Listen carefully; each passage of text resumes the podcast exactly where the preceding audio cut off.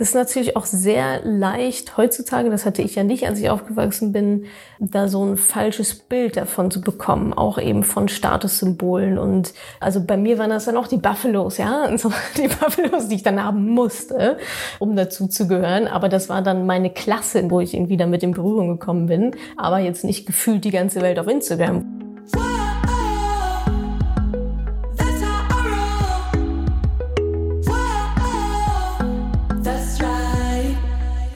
Salü, ihr Moneypennies, ganz herzlich willkommen zu dieser brandneuen Podcast-Folge. Ihr hört ein Interview mit mir mit dem Deutschlandfunk und ich spreche da über Finanzbildung und was sich diesbezüglich in den Schulen ändern müsste. Ich erkläre, was die ersten Schritte sind, wenn Frauen ihre Finanzen selbst in die Hand nehmen wollen, wie meine Community mit der Finanzkrise umgegangen ist und ob ich mich aus dem Unternehmen Madame Moneypenny herausnehmen möchte. Ich wünsche euch viel Spaß beim Anhören. Falls ihr bereits auf der Warteliste steht für mein Mentoring und loslegen wollt, manche stehen da über ein Jahr drauf. I feel you, I hear you, I see you. Äh, falls es bei euch schneller gehen soll, schreibt mir einfach eine Nachricht direkt über Instagram. Dann schreiben wir uns noch ein, zwei Sachen hin und her und dann mit ein bisschen Glück kommt ihr direkt auf die Fastlane und mit noch ein bisschen mehr Glück könnt ihr dann innerhalb ja weniger Tage, Wochen dann sofort endlich ins Mentoring starten. Ich weiß, dass ganz viele von euch darauf warten. Also dafür gibt es die Fastlane. Schreibt mir auf Instagram Stichwort Fastlane und dann kriegen wir euch da so schnell wie möglich rein. Lass uns doch mal ganz am Anfang erstmal anfangen. Äh, wie bist du denn überhaupt zu dem Thema selbstständiges Anlegen gekommen? Ja, das war durch eine ähm, Erfahrung, die ich gemacht habe mit einer Finanzberaterin, die ähm, ja, mir da so ein paar Sachen verkauft hat. Also Beraterin, ich nenne sie mal ganz gerne in Anführungsstrichen, weil so viel beraten tun die eigentlich nicht, die verkaufen eigentlich mehr, was ja auch vollkommen fein ist, ist ja auch deren Job. Und ja, und da ähm, bin ich dann so drüber gestolpert, so, hm, okay, was verkauft die mir eigentlich? Warum ist das eigentlich so leicht, mir hier so Sachen zu verkaufen im Bereich Finanzen und Rentenversicherung und so weiter? Und irgendwie hatte ich dann so ein blödes Gefühl dabei, dass ich dachte, hm, das ist so ein wichtiges Thema, vielleicht sollst du dich da selbst mal mit beschäftigen. Und so bin ich dann letztendlich drauf gekommen. Ich weiß noch, ich, ich glaube, da war ich dann irgendwie auch krank oder so, eine Woche krank, habe nicht gearbeitet und habe dann quasi die Zeit genutzt, als ich im Bett lag, irgendwie Bücher darüber zu lesen und ja, so richtig Online-Kurse gab es eigentlich noch nicht so, aber viel YouTube rumgeguckt, Bücher gelesen, Blogs gelesen und habe mich dann da so reingearbeitet. Dein eines Buch heißt, wie Frauen ihre Finanzen selbst in die Hand nehmen können. Warum hältst du es persönlich für so wichtig, dass sich Frauen selbst um ihre Finanzen kümmern? Also erstmal selbst im Sinne von, dass sie es nicht dem Mann überlassen oder Partner, Partnerin, das finde ich schon mal sehr, sehr wichtig. Und auch nicht dem Papa, ja. Das war immer so meine Devise, oh ja, Papa wird das schon irgendwie wissen ja, also einmal von da quasi selbst und unabhängig zu sein und natürlich aber auch gegenüber der, der Beraterbranche oder gegenüber auch Banken, ne? die haben natürlich alle ihre eigene Agenda und wollen natürlich Sachen verkaufen. Das ist ja auch ganz, da ist jetzt auch nichts Schlimmes dran. Ich will auch Sachen verkaufen, so. Aber man sollte natürlich immer hinterfragen, mit welchem Interesse wird mir dann das eine oder andere eben angeboten. Also um da, ich sag mal, auf Zack zu sein und das auch zu durchschauen, okay, das wird, wird mir das jetzt nur angeboten, weil seine Provision da am höchsten ist, so, wo wo, wo gehe ich denn überhaupt hin, wenn ich mich beraten lassen will?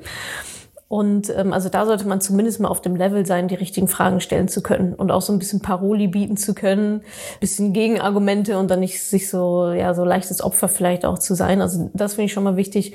Und dann eben diesen ersten Strang, den ich gerade angesprochen hatte, gegenüber ja Mann, Frau, Papa, wem auch immer, um einfach eigene Entscheidungen treffen zu können, ähm, für sich selbst vorzusorgen. Das finde ich, also ist dieser Unabhängigkeitsfreiheitsgedanke.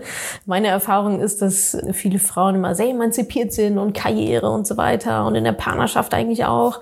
Und beim Geld, das ist dann, das ist für mich immer so die letzte Bastion, die da irgendwie noch steht, wo es dann bei den meisten Frauen irgendwie runterklappt und sagt, oh nee, das macht mein Mann oder macht mein Papa oder mein Cousin oder wer auch immer. Und das ist natürlich gefährlich am Ende. Also erstmal, das, das ist null unabhängig, weil ich ja immer abhängig davon bin, was andere vielleicht auch für Entscheidungen in meinem Namen treffen. Ne? Oder quasi, ich bin auch immer abhängig von deren Wissen. Und das ist, also so passieren halt Fehler, ob gewollt oder auch nicht. Und ja, wenn wir das Ganze noch weiterspinnen, wenn der Mann immer die Finanzen macht, so ja, ist ja schön, solange er noch mein Mann ist. Aber was ist, wenn, wenn man nicht mehr oder wenn irgendwas passiert oder so? Es gibt ja so viele Szenarien. Natürlich muss man die jetzt nicht alle, muss man nicht den Teufel an die Wand malen, aber so ein gewisses Grundverständnis und ähm, Geld ist nun mal, ist ein Teil des Lebens, das gehört dazu. Und das ist in unserer Gesellschaft kann es auch sehr schnell einfach existenzbedrohend sein, wenn ich eben nicht genug davon habe. Und da geht es mir mal nicht so richtig in den Kopf, wenn Frauen auch heutzutage mit den Quellen, die es ja gibt, mit den Informationen gibt, dass sie immer noch sagen, ah ja, nee, äh, kümmere ich mich nicht so richtig drum. Also finde ich was, einfach schade. Was glaubst du, woran liegt das? Also warum beschäftigen sich Frauen so wenig mit? Ja, es ist halt, ähm, es ist halt erstmal nicht so attraktiv, ja. Das ist mit Zahlen, das ist irgendwie trocken in Anführungsstrichen. Also ist es meiner Meinung nach überhaupt nicht. Äh, es ist halt das Leben, so es gehört halt mit dazu und ähm, sind auch ganz viele Themen, die natürlich daran meiner Meinung nach auch Spaß machen. Spätestens wenn man dann die Früchte ernten kann und sagt, oh cool, das kann ich mir jetzt gönnen, oh, ist ja gar nicht so unsexy, ähm, nicht verschuldet durchs Leben zu gehen oder mir eine, oder ein Auto quasi bar bezahlen zu können und nicht irgendwie spitz auf Knopf alles. Aber woran das liegt, ja, ich denke, das sind genau die Themen. Es ist irgendwie nicht so nicht so ein sexy Thema, ganz viel Sozialisierung. Äh, Finanzen sind Männersache, so sind wir halt aufgewachsen. Da ist noch ganz viel in unserer DNA. Ähm, ich finde es auch immer ganz spannend, mal so die Historie von uns Frauen in dem Bereich, also Arbeiten und auch Finanzen, sich mal anzugucken. Das ist noch alles gar nicht so lange her. Also meine Oma musste noch meine Opa fragen, ob sie arbeiten gehen darf. Ein eigenes Konto durfte die auch nicht haben. Also es ist noch gar nicht alles so lange her. Also da reden wir so von den 1970ern. Aber trotzdem ist es jetzt an der Zeit.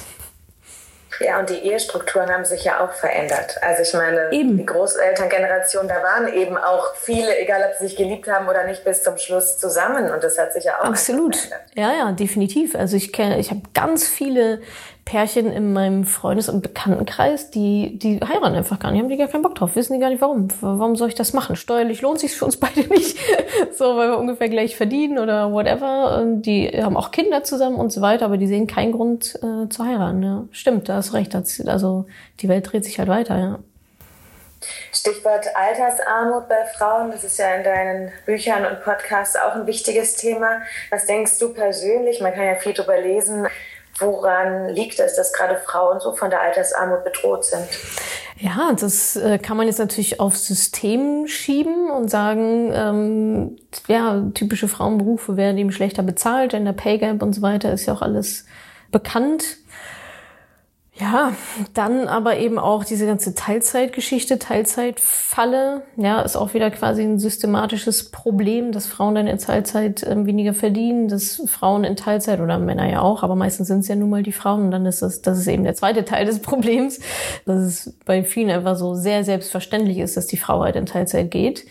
Jetzt mal abgesehen von, ähm, ich sag mal, biologischen, was biologisch schon Sinn macht oder anatomisch.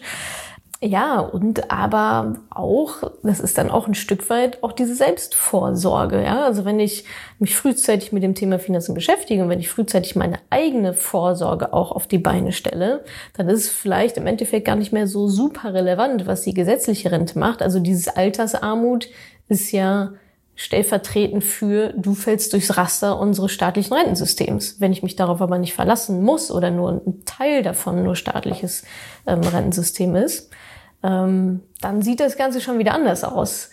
Aber äh, es tun halt eben viele nicht. Oder ja, vielleicht sind dann auch nicht die finanziellen Mittel dann so gegeben, halt beide Töpfe zu, ähm, zu bedienen. Aber äh, man muss es irgendwie hinkriegen. Also es, es führt einfach keinen Weg dran vorbei.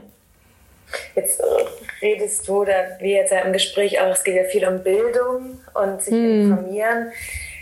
Was glaubst du, wo ist da die Position der Schule? Was müsste sich da denn ändern? Ja, das wäre natürlich optimal, ne? dass, dass es in der Schule, also jetzt hätte ich fast gesagt, schon losgeht, aber eigentlich muss natürlich im Elternhaus losgehen. Also das fängt ja schon an mit Vorbilder, Vorbildfunktionen, die die Eltern einnehmen. Also wie verhalten sich denn meine Eltern mit Geld? So, das, das gucke ich mir ab als kleines Mädchen oder als kleiner Junge, ganz, ganz, also ich gucke ja eh die ganze Zeit nur, was Mama und Papa machen. Das ist ja meine Welt. Also da geht es eigentlich schon los. Und dann in der Schule, klar, wäre es natürlich optimal, wenn es dann ein Fach gäbe, also überhaupt ein Fach so funktioniert die Welt oder so, ähm, wo dann vielleicht auch Geld ein, ein großer Teil davon sein könnte, sein sollte.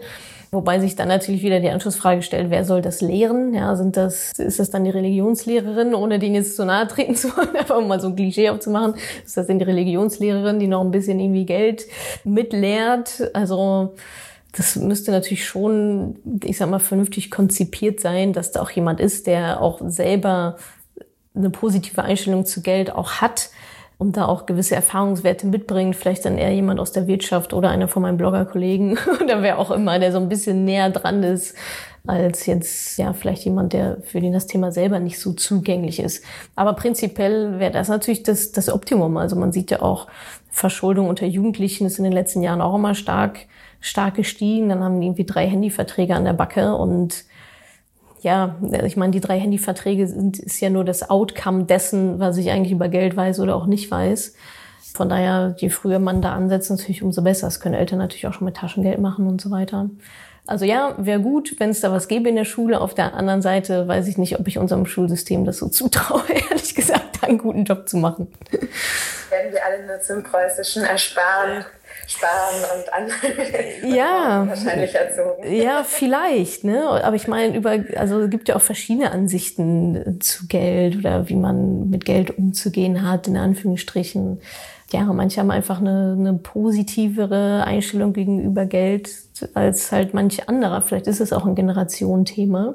Und da wäre es natürlich schon wichtig, den Kindern oder Jugendlichen da, ich sage mal, ein positives Money-Mindset auch mitzugeben, dass Geld nicht schlechtes ist, dass es vollkommen in Ordnung ist, Geld zu verdienen und auch Geld zu haben und Geld zu sparen und dass man darüber auch sehr gerne reden kann mit den anderen. Und ja, das, das wäre natürlich das Optimale, weil es im Elternhaus schon mitgegeben wird und in der Schule nochmal ähm, untermauert werden würde. Ja, manchmal ist ja sogar verschuldet sein ein bisschen cool, habe ich das Gefühl. So bei Anfang 20-Jährigen, das ist sogar so ein bisschen damit geprahlt wird. Ja, das, das meine ich so ein bisschen, ne? Auch so Generation Instagram und so weiter, wenn da irgendwelche Party-Babes die Champagnerflaschen in die Kamera halten.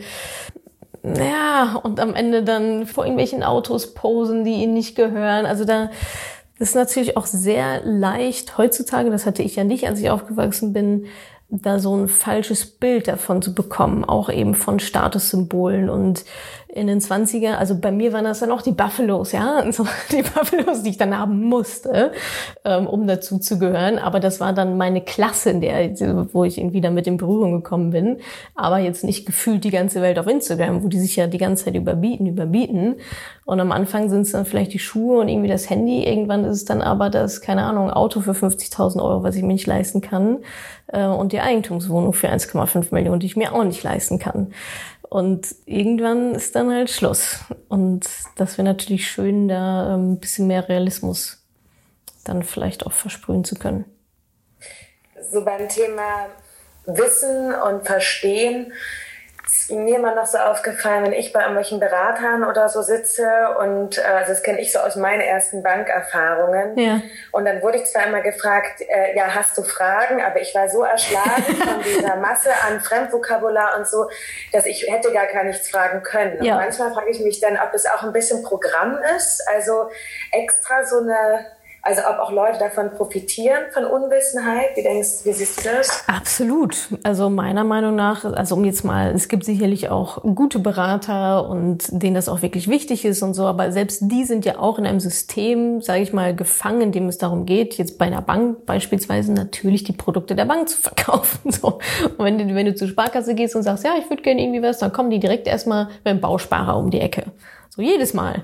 so, hä, was, also da ist ja schon die Frage, was ist das denn überhaupt? Und selbst wenn die einem das dann so erklären, also man versteht es halt einfach nicht. Der Otto-Normalverbraucher versteht, versteht es nicht. Und meiner Meinung nach ist es dafür auch nicht gemacht. Also es ist ja schon quasi deren Daseinsberechtigung, deren Alleinstellungsmerkmal, dass die mehr wissen als du.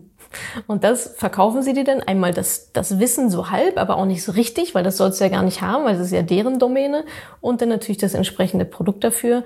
Also wer da bei so einer Beratung sitzt, sei es jetzt die Bank oder sei es eine Versicherung oder sei es MLP oder Deutsche Vermögensberatung, irgendwas, Der muss sich nicht doof vorkommen, wenn man es nicht versteht. So, ähm, es ist nicht meiner Meinung nach ist es nicht dafür ausgelegt, dass man es versteht.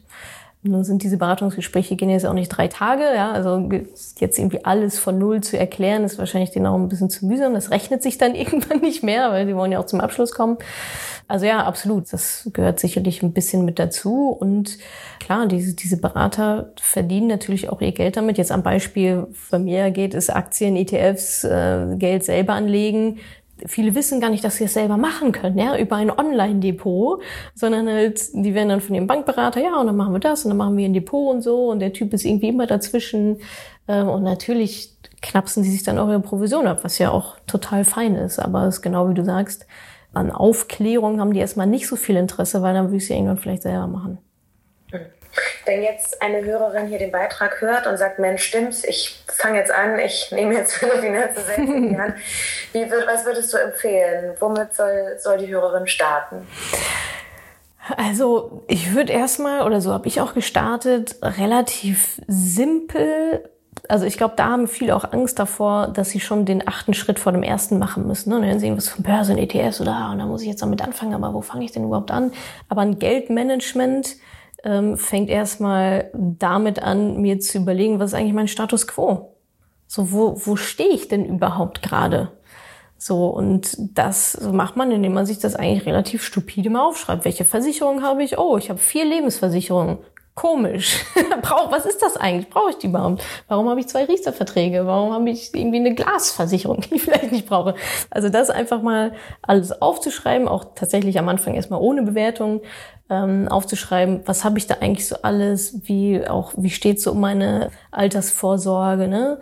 Was habe ich an Schulden vielleicht auch, was habe ich auf der Habenseite, haben wir irgendwie eine Immobilie oder diese Lebensversicherung oder whatever, das einfach mal aufzuschreiben, Strich drunter zu ziehen und dann zu gucken, ah, bin ich da auf dem richtigen Weg, ja, habe ich hoffentlich mehr Vermögen als Schulden, wird sich das vielleicht in den letzten Jahren so, ähm, so verschoben oder gerate ich eigentlich gerade immer mehr in Schulden rein, ohne es so richtig mitzubekommen.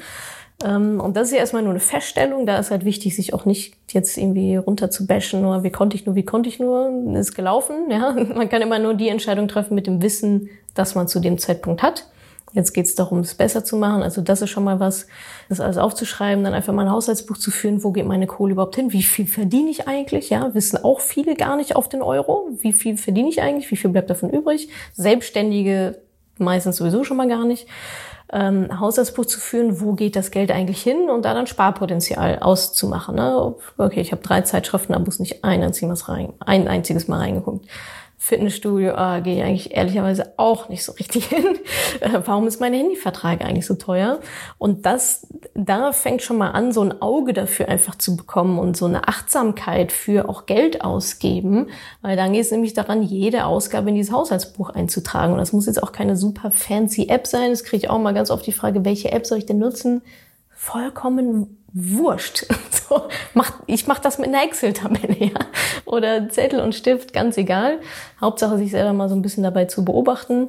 Und wenn da steht, wenn man da ein gutes Gefühl hat und sagt, okay, cool, ich habe jetzt eine Strategie, wie ich meinetwegen 50 Euro im Monat abknapsen kann, 100 Euro im Monat abknapsen kann, 200, 250, whatever, was auch immer für ein Potenzial da jetzt ersichtlich ist aus dem Haushaltsbuch.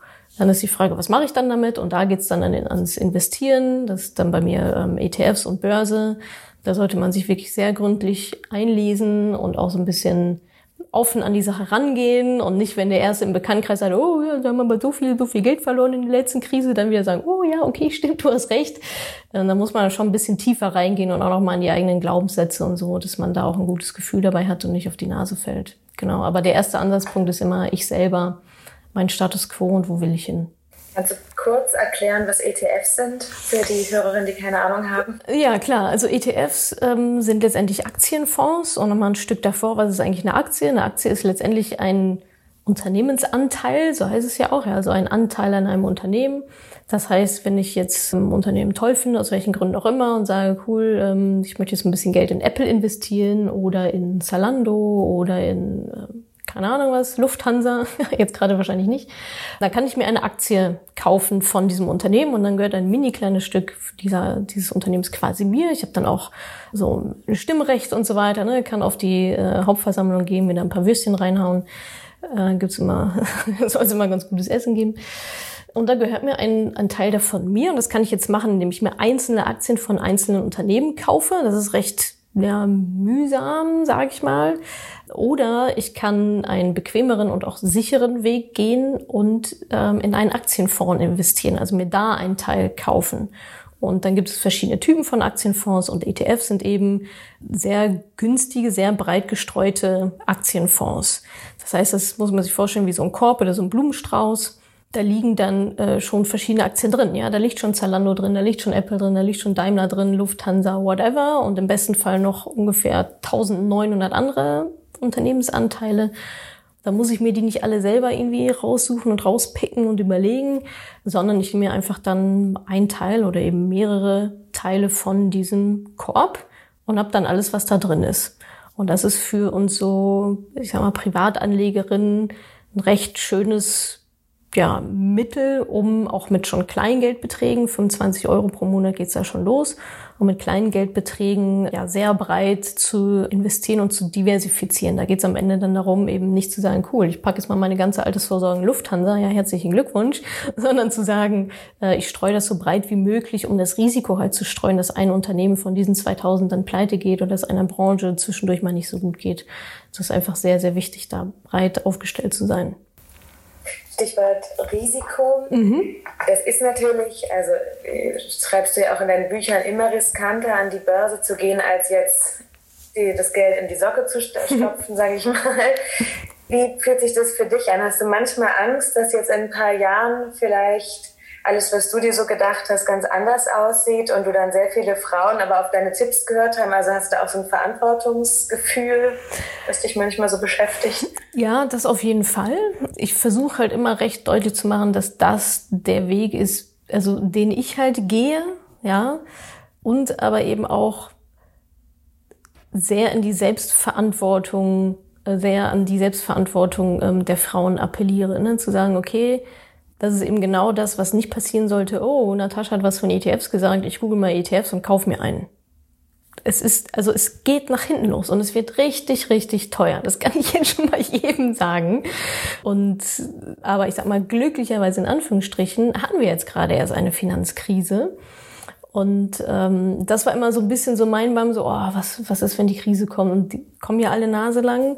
Was passiert dann in meiner Community? Genau, stehen die dann vor meiner Tür und sagen, ja, Natascha, du hast doch gesagt. Deswegen ist mir so wichtig, auch diese umfassende Aufklärungsarbeit zu leisten und zu sagen, du musst auch dein Risiko erstmal analysieren. Wie viel Risiko willst du eingehen? Und die Leute, die Panik bekommen in solchen Krisenzeiten, die sind zu 99 Prozent einfach zu viel Risiko eingegangen. Ja, die haben die Dollarzeichen in den Augen, oh, es geht zehn Jahre hoch, da bei der Party will ich mit dabei sein. Und dann gehen, gehen es jetzt aber auch mal richtig, richtig runter. Und ich kann auf jeden Fall sagen, also es war für mich auch sehr überraschend. Ich habe aus meiner Community keinen einzigen Pieps gehört. Also im Gegenteil, sondern eher ähm, teilweise auch handschriftliche Briefe bekommen und auch E-Mails und ganz viele Nachrichten auf Instagram und Facebook und so, ähm, dass sie sehr, sehr froh sind, es wirklich so strategisch aufgebaut zu haben, also wirklich die Schritte alle durchgegangen zu sein, weil sie aktuell die Ruhe selbst sind. Selbst mitten in der Krise habe ich E-Mails bekommen, Mensch, ich kann das jetzt relativ, äh, relativ gut beobachten. Klar ist das ein komisches Gefühl erstmal, aber wenn man die, wenn man wirklich weiß, wie es funktioniert und weiß, was dazugehört und eben nicht zu viel Geld investiert und eben breit streut und wirklich das auch in ihre, in seiner eigenen gesamtfinanziellen Situation sieht, ist man da schon recht, also in der Fachliteratur heißt das dann immer so hart gesonnen. Es gibt die Zittrigen, die nicht so richtig wissen, was sie tun und mal irgendwas googeln und sich was kaufen. Oder eben die hartgesonnenen, die es dann aussitzen und ähm, vielleicht sogar in so Krisenzeiten ja die Chance ergreifen, um nochmal günstiger nachzukaufen. Genau. Stichwort Community.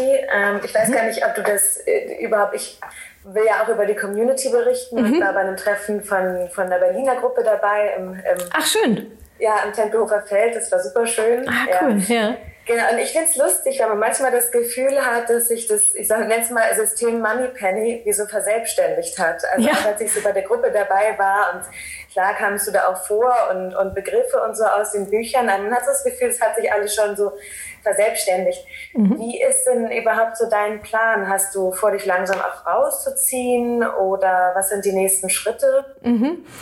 Rauszuziehen nicht, nicht unbedingt, nee, aber ich gucke natürlich schon gerade, was ist, was sind auch Dinge, Arbeiten, Aufgaben, Projekte im Unternehmen, die ich machen muss, in Anführungsstrichen. Ja, also alles, wofür mein Gesicht ähm, gebraucht wird oder meine Stimme, das muss nun mal ich machen. Arbeite aber im Hintergrund auch gerade ganz viel daran, ähm, dass ich mehr solche Sachen machen kann.